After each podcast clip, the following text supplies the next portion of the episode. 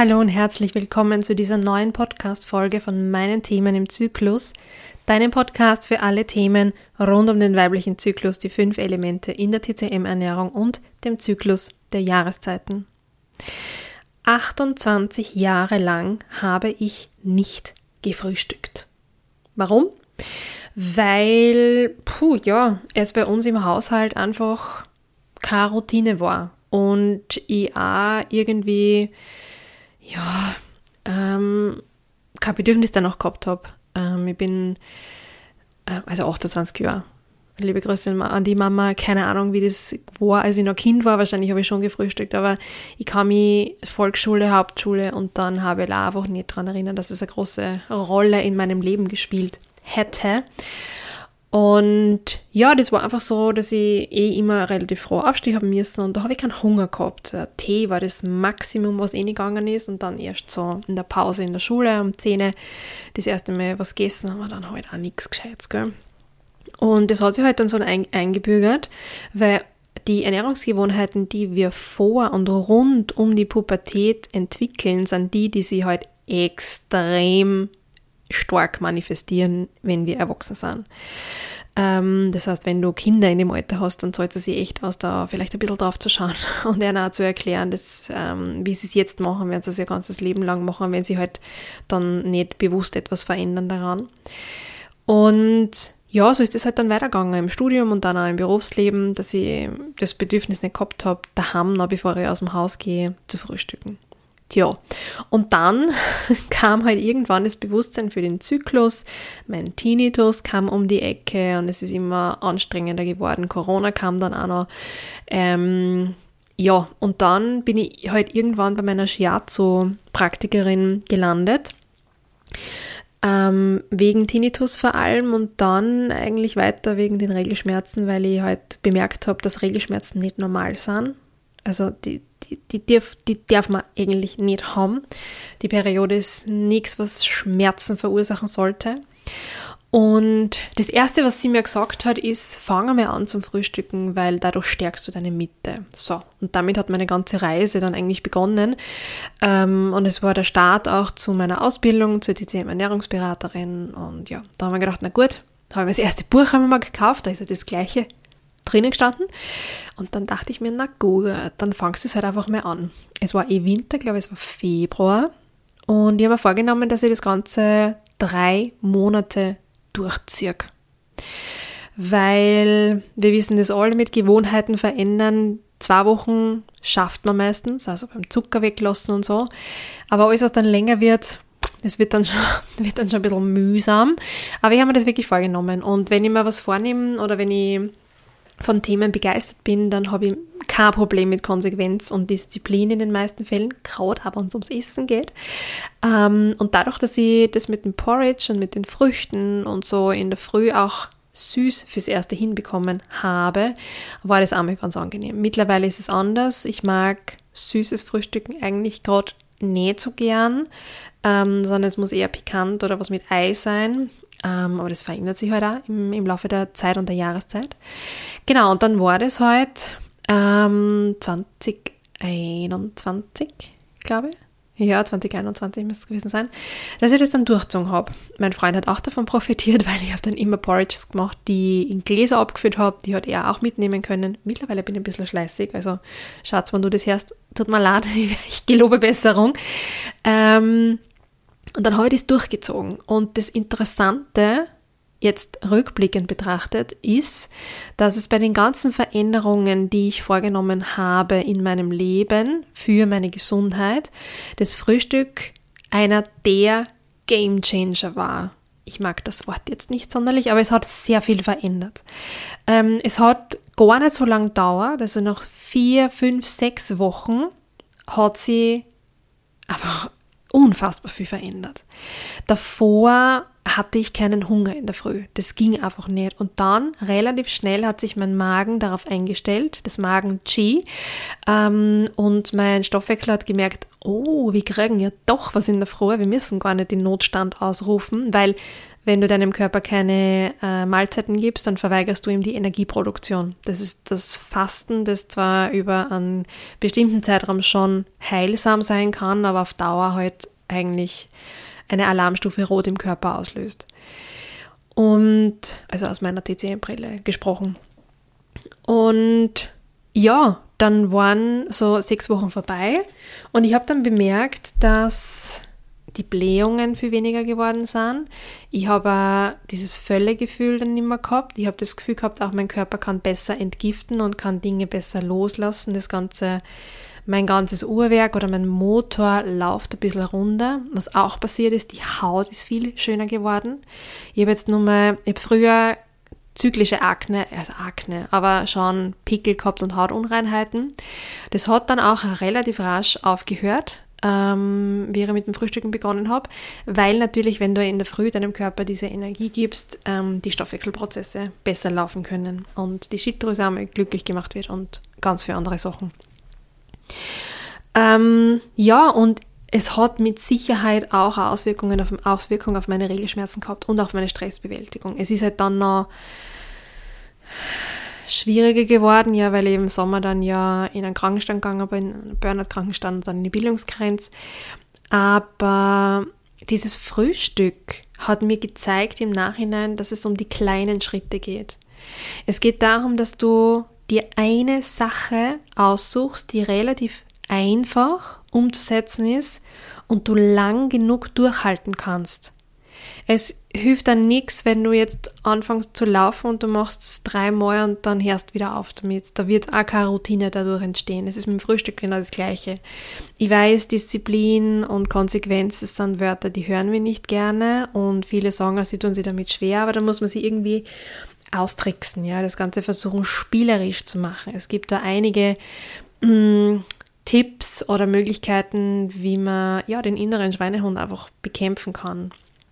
Ich weiß nur aus meiner eigenen Geschichte und auch wenn ich mit Frauen arbeite, dass das mit dem Frühstück ähm, das Einleiten von sehr viel sein kann, nämlich auch von einer Regelmäßigkeit im Essen. Und ja, du brauchst eine mentale Kapazität dazu. Du wenn du gar nicht frühstückst, so wie ich, du musst dir, du musst dir, dir das einfach als Priorität setzen. Du musst dir überlegen am Anfang, okay, was würde ich machen? Habe ich die Sachen daheim? Kann ich es vielleicht vorbereiten? Ich brauche eine Viertelstunde in der Früh mehr, um das vorzubereiten. Aber bla, bla, bla. Also das musst du schon überlegen, aber es ist es so wert. Es ist es einfach wert. Du stärkst dadurch deine Mitte. Und ja, natürlich kannst du für die, vielleicht jetzt denken, ich bin aber so, ich kann nicht frühstücken. Ja, okay, wenn du es ausprobiert hast, dann glaube ich dir das. Wenn du es nicht für vier, fünf, sechs Wochen ausprobiert hast und dann sagen kannst, na, das ist nichts für mich, dann bin ich schwer zu überzeugen. also, das mit dem Frühstück hat einfach so viel bei mir verändert und es war ein relativ einfacher Schritt. Ähm, wenn du dir schwer tust, dann du musst dann nicht gleich mit Porridge anfangen. Es geht einmal darum, dass du überhaupt dir in der Früh denkst, das ist jetzt mein Frühstück. Und wenn das für drei Wochen das Marmeladesemmel ist, ist zwar wirklich nicht das Beste, aber wenn du, wenn es dir darum geht, das, die Gewohnheit, Frühstück zu etablieren, dann kannst du wirklich einmal damit anfangen, dass du überhaupt frühstückst und erst dann dir überlegst, was genau ist es, was mir gut tut. Und dieses Dranbleiben an, an Gewohnheiten oder an Dingen, die man ausprobieren will, das ist halt das Schwierige, gell? Das kennen wir, glaube ich, alle. Ähm, und die Motivation lässt dann nach, vielleicht sieht man nicht gleich Ergebnisse und denkt sich, das bringt halt alles nichts. Aber du bist wie ein, eine Zahnradwand. Und wenn du an einem Zahnrädchen drehst, dreht sich hundertprozentig alles mit. Es geht gar nicht anders. Denn, denn, denn Dein System ist so komplex, dass du nichts unabhängig von etwas anderem machen kannst. Das geht einfach nicht. Wenn du Atemübungen machst, profitiert sowohl dein Nervensystem als auch deine Verdauung und damit das Immunsystem. Und das kannst du mit allem durchspülen. Auch in die umgekehrte Richtung natürlich. Ja. Wenn du Medikamente nimmst, dann wird die Leber belastet, das Mikrobiom geht flöten und und und und. Also es geht in beide Richtungen. Und für dieses neue Gewohnheiten etablieren, dranbleiben, weil ich weiß, wie das ist, habe ich das TCM Wohnzimmer ins Leben gerufen und gegründet. Das TCM Wohnzimmer ist ein Online-Ort. es ist eine Membership, es ist aufgebaut als Membership mit einem sehr geringen Preis, wo du dabei sein kannst und aus unterschiedlichsten Perspektiven und Formaten motiviert, inspiriert wirst und einen direkten Zugang zu mir hast. Das heißt, du kannst ja regelmäßig von mir Inputs holen, du kannst dir meine Sichtweise und meine Perspektiven abholen ähm, und ganz vieles mehr. Das heißt, das TCM Wohnzimmer ist sozusagen der Zugang zu meiner TCM und Frauengesundheitswelt.